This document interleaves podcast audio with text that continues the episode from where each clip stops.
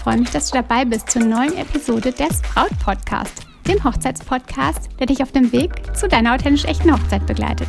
Denn deine Hochzeit gehört dir. Ich bin Stefanie Roth und ich unterstütze dich dabei, deine Hochzeit so zu planen und zu feiern, dass du dich schon während der Planungszeit so richtig glücklich fühlst und deine Hochzeit selbst mit Glück im Herzen und mit dem Lächeln auf den Lippen feiern kannst. Ist es so, dass du manchmal das Gefühl hast, nicht zu wissen, was so deine nächsten Steps deiner Hochzeitsplanung sind? Fragst du dich auch manchmal, was jetzt das ist, worum du dich als nächstes kümmern solltest? Was jetzt das ist, was in deinem Fokus liegen sollte? Wenn das so ist, dann darf ich dir jetzt eine Unterstützung zeigen. Ich darf dir etwas ganz Besonderes liefern. Du kannst jetzt deine aktuelle Brautphase bestimmen und damit genau herausfinden, was deine nächsten Schritte sind und was dir genau jetzt weiterhilft. Ich darf dir sagen, dass du auf stefanieroth.de deine ganz persönliche Anleitung finden kannst, die du, ja, nachdem du deine Brautphase ermittelt hast, dann bekommst ein Testergebnis, ähm, wo dir gezielte Tipps und Hilfen zur Verfügung gestellt werden, die ich dir zusammengestellt habe, wo ich ganz viel Mühe reingegeben habe, dass du da die Anleitung und Tipps bekommst, die dich genau jetzt weiterbringen. Also stefanieroth.de und dort findest du kostenlos deine Brautphase finden den Button oder du klickst im Menü oben auf Beginne jetzt. Und ja, also ich würde sagen, du solltest den Podcast anhalten und das jetzt machen, wenn du es noch nicht gemacht hast. Denn ja, die Inhalte sind einfach so wertvoll für dich und helfen dir ganz, ganz bestimmt so viel weiter, dass du direkt wieder auf Kurs bist und deine Hochzeitsplanung in Entspanntheit erleben kannst. Ob es bei unserer Hochzeit echt innig und nah sein kann, fragt mich Caroline. Distanz und Abstand ist seit Monaten ja an der Tagesordnung. Covid sei Dank. Kann sich das wieder ändern? Ob der Abstand auch Emotionen versiegen lässt? Genau dazu teile ich heute meine Gedanken mit dir. Viel Spaß bei der Folge.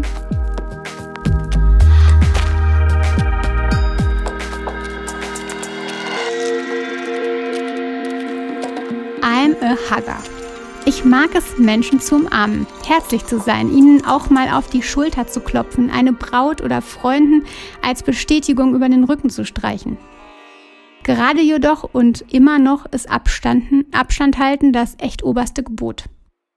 Ich sehe, wie Menschen sich draußen ja mit Füßen begrüßen oder mit einer Faust oder den Ellbogen sich geben.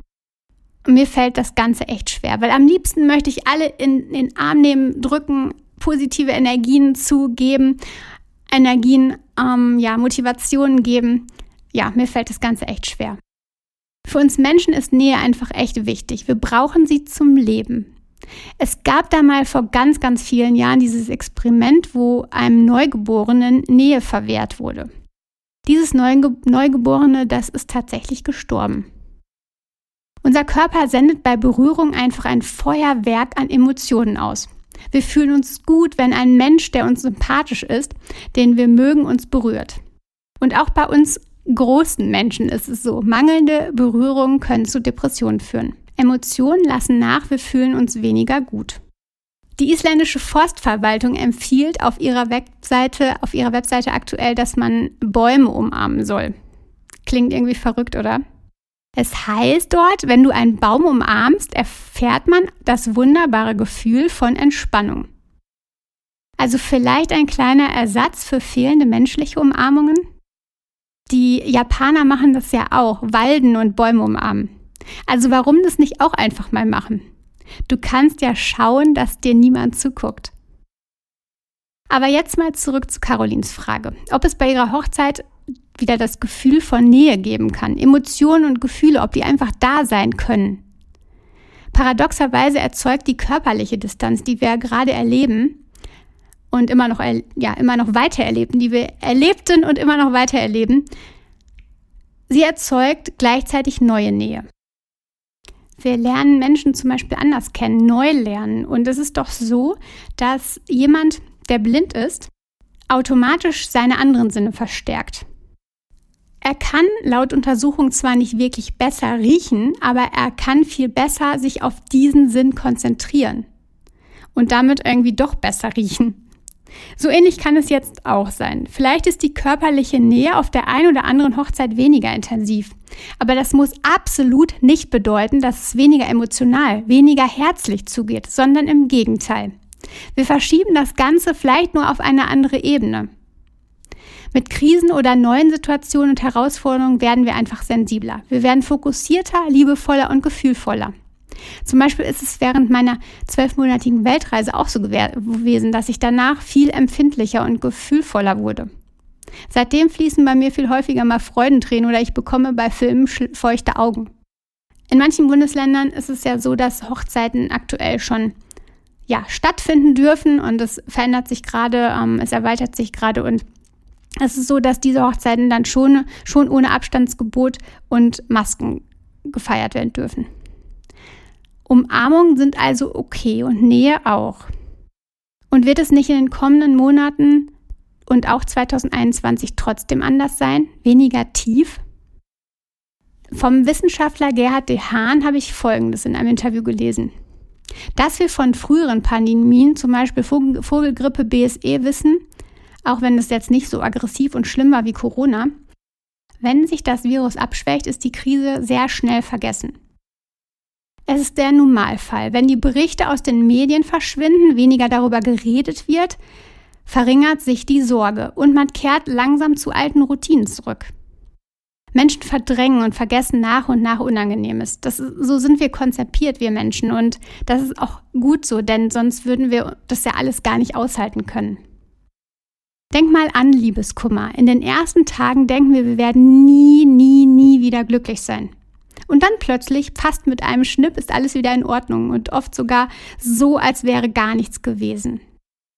Na klar, Corona ist jetzt kein Liebeskummer und vieles wird sich definitiv verändern. Vieles wird aber auch so zurückkommen, wie es einmal war. Da bin ich überzeugt. Also hab keine Sorge, deine Hochzeit könnte weniger emotional sein. Ich denke, die Emotionen werden sogar noch besonderer, tief und tiefer gehen als jemals zuvor. Wir haben einfach ganz andere Ebenen entdecken können.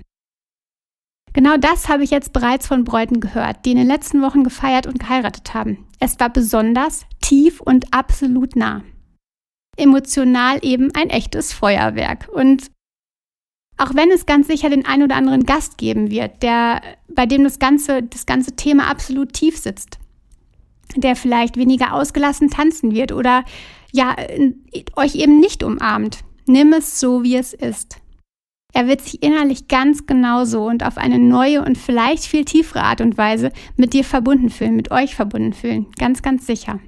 Ich würde sagen, es geht darum, die Angst, die Furcht, ähm, dass es wenig emotional wird, dass es sich nicht so tief anfühlt, einfach loszulassen, hinzunehmen und zu sagen, okay, du bist da, du Angst, ähm, aber ich brauche dich nicht zu fürchten. Ich gehe in das gute Gefühl, dass alle Emotionen, wenn auch vielleicht auf einer anderen Ebene da sein werden, aber sie werden da sein. Und ich bin sicher, deine Hochzeit wird ganz einmalig und ganz besonders. Ich hoffe, ich konnte dir deine Sorge etwas nehmen, dass es vielleicht eben an bestimmten Emotionen, bestimmten Gefühlen fehlen könnte, dass vielleicht die Distanz zu groß sein könnte, um deine Hochzeit noch in diesem Jahr zu feiern oder im frühen Jahr 2021. Du gehst deinen Weg und wirst genau deine tiefe und innige Hochzeit erleben. Da bin ich ganz, ganz sicher. Und jetzt würde ich dir gerne einen ganz, ganz schönen Sonntag wünschen. Eine tolle Woche, besondere Tage, entspannte Tage und vertrau dir. Deine Stefanie.